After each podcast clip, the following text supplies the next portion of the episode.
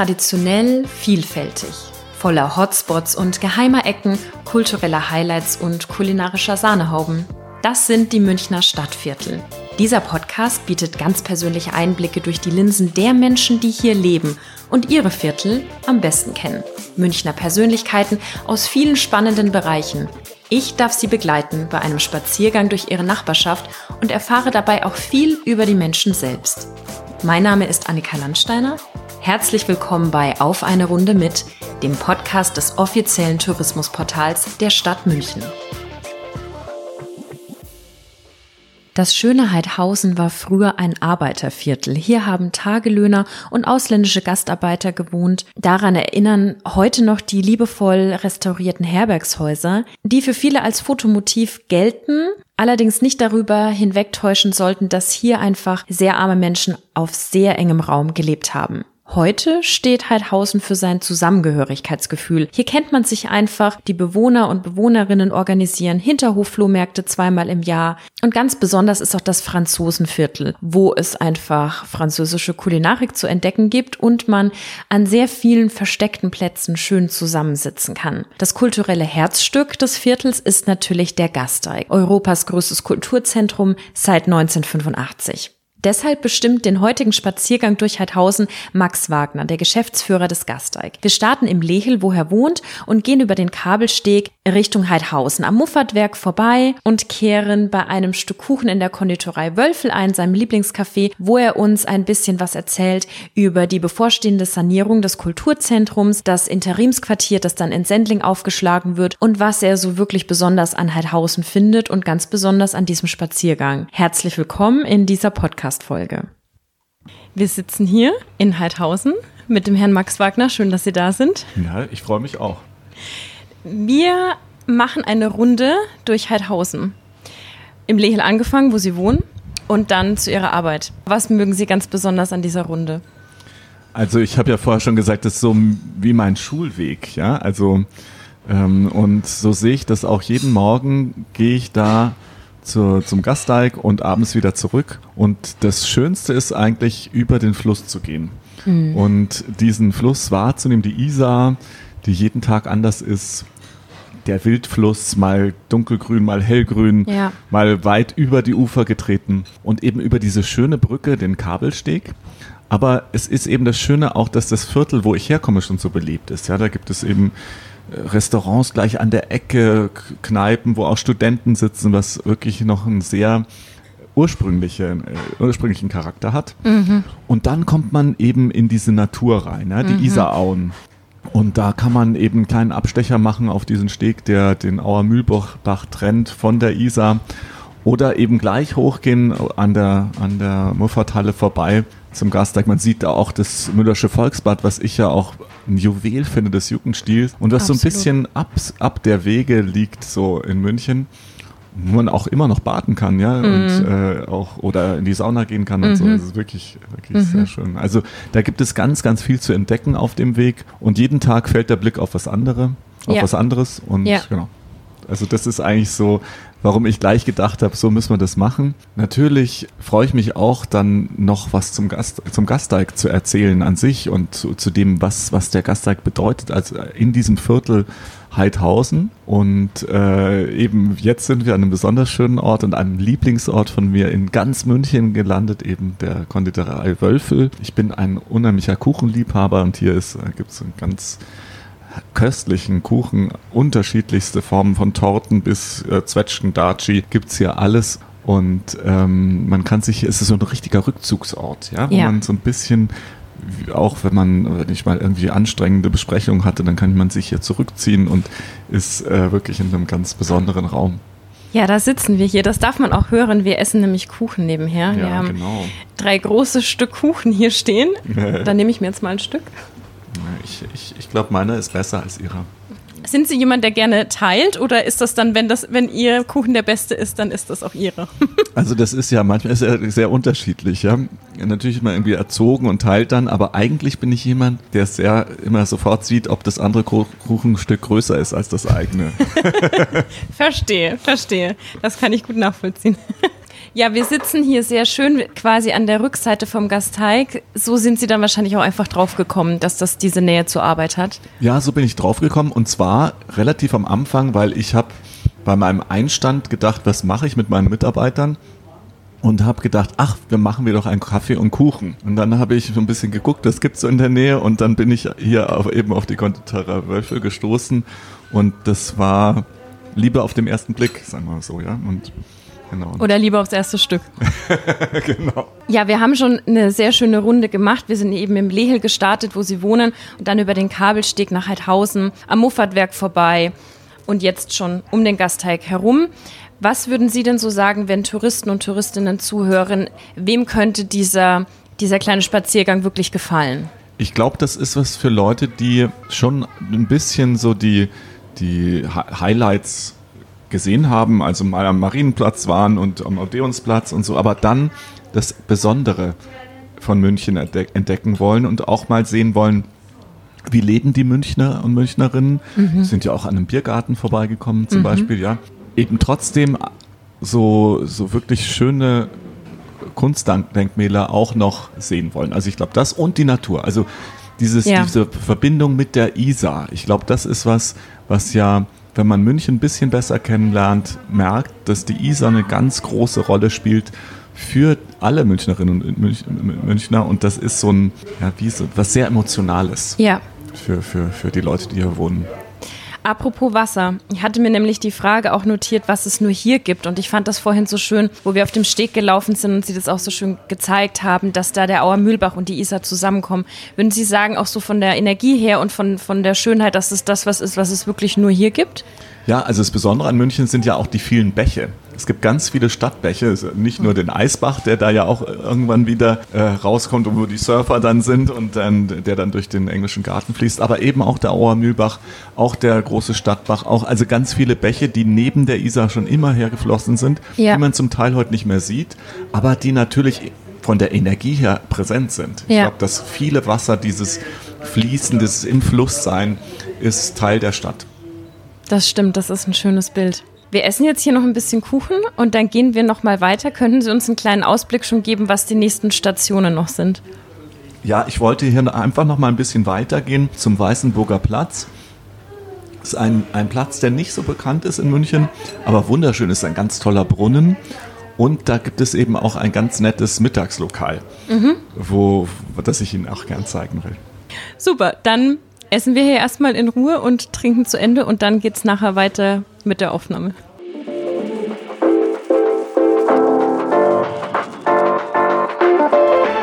Wunderbar. Von der Konditorei ging es zum Weißenburger Platz. Wo sind wir da noch schnell eingekehrt?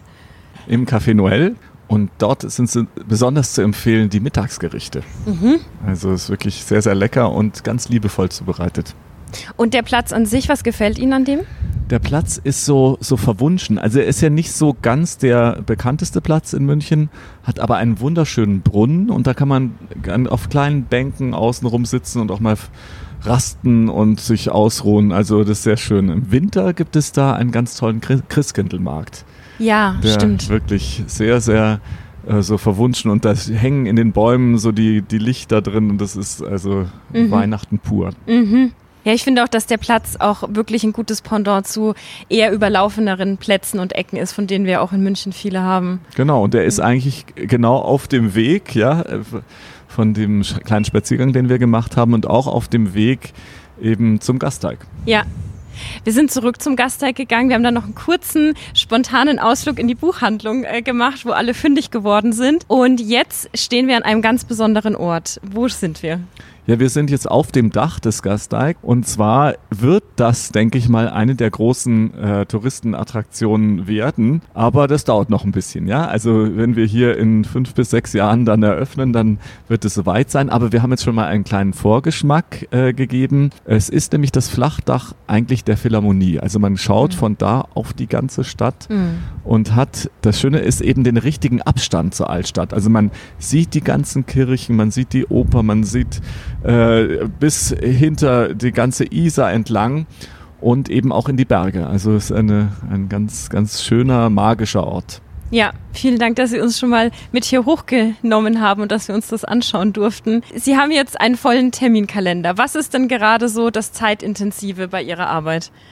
Also das zurzeit ist sehr stark äh, die Sanierung des Gasteig im Fokus und mit der Sanierung einher geht ja, dass wir ein Interimsquartier bauen, ja. äh, wo wir alle sein werden, also die Musikhochschule, die Bibliothek, die Volkshochschule und die Münchner Philharmoniker, während hier gebaut werden wird. Der Gasteig wird geschlossen in ein bisschen mehr als einem Jahr und äh, dann äh, ist es so, dass wir eben äh, die fünf Jahre ein Interimsquartier brauchen und da wird auch eine Philharmonie gebaut mhm. und das geht mit ganz großen Schritten voran. Schon Mitte Oktober diesen Jahres 2020 wird dort Richtfest sein.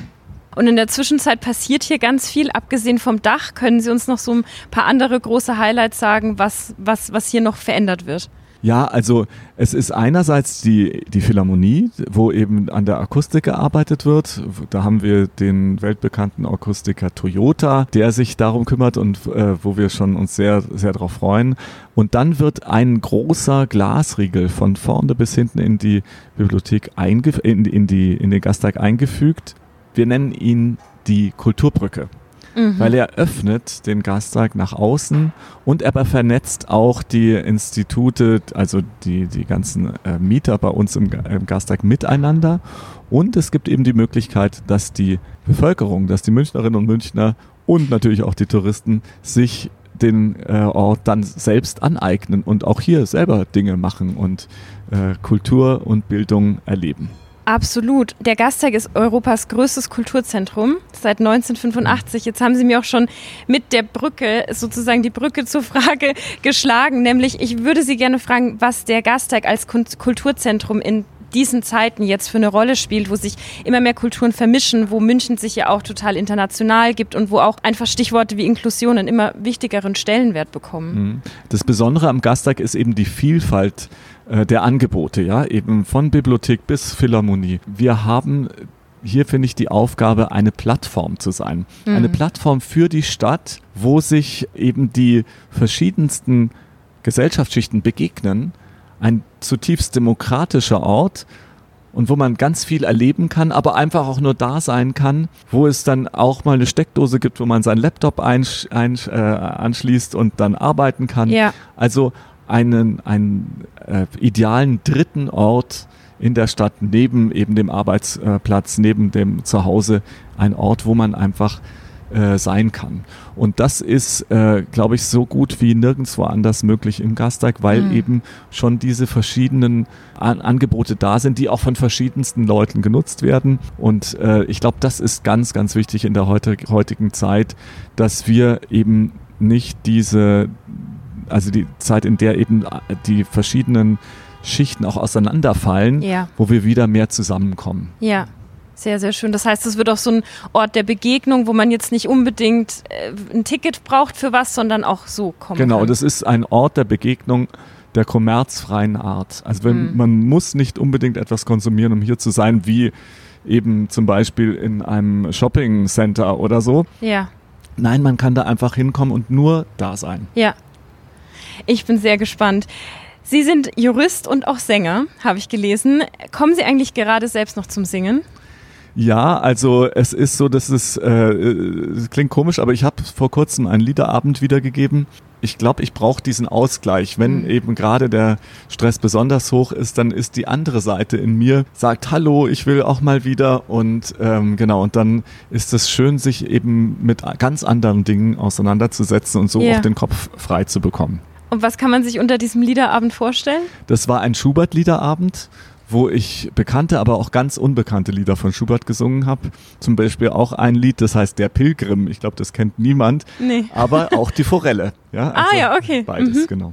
Ja, jetzt ist ja hier die Philharmonie. Was hören Sie denn noch privat? Was dürfen Sie das sagen, in welche Richtungen Sie privat so gehen? Ja, es ist so, dass ich privat oft gar nicht so viel höre. Mhm. Weil ich eben beruflich schon so viel höre, dann freue ich mich auch manchmal über Stille. Ja. Aber natürlich höre ich auch mal ab und zu äh, privat etwas. Und zurzeit höre ich südamerikanische, mexikanische Boleros, weil das ist so ein bisschen was, was ich vielleicht äh, als nächsten Liederabend machen will. Mich faszinieren gerade diese südamerikanische, diese Leidenschaft und ja. dieses Übertriebene auch und die, die, die Liebe und der Tod und mhm. ich weiß was. Und das, das, äh, das höre ich mir gerade an und das ist, äh, ist, ist wunderbar, ja. Ja, da habe ich auch mal reingeschnummert. Das ist eine sehr, sehr spannende Richtung auf jeden Ach, echt? Fall. Kennen Sie? Ja, ja das kennen ja. wenige, ja. Also ich kann jetzt keine Bandnamen aufzählen, aber ja, auch so toll. vom Reisen, das ist ganz spannend. Toll, ja, finde ich auch. Schön. Bleiben wir noch mal kurz bei der Musik und schlagen wir auch die Brücke zu München. Gibt es denn eine Münchner Band oder einen Münchner Song, wo Sie sagen, das muss man vielleicht kennen, um sich einzustimmen auf die Stadt oder das ist in Ihrem Herzen einfach so drin? Ja, ich glaube, der, ich, gut, ich bin eben in den 80ern groß geworden und äh, der Song, den jeder kennen muss, ist äh, Rosi. Ja, Rosi hat ein Telefon. Also äh, in München steht ein Hofbrauhaus, weil das sehr viel von dem Spirit rüberbringt, den, äh, den München hat. Und äh, genau, und dies, dieses, äh, das ist ein sehr lustiges Lied, denke ich. Und es ist ja immer noch aktuell. Ich höre es manchmal, wenn man tanzen geht und wird es trotzdem noch gespielt. Ja. Finde ich sehr schön, genau. Absolut. Mhm. Abgesehen von Heidhausen, wo sind Sie in München ganz gerne noch unterwegs? Also ich bin sehr gerne auch in Schwabing.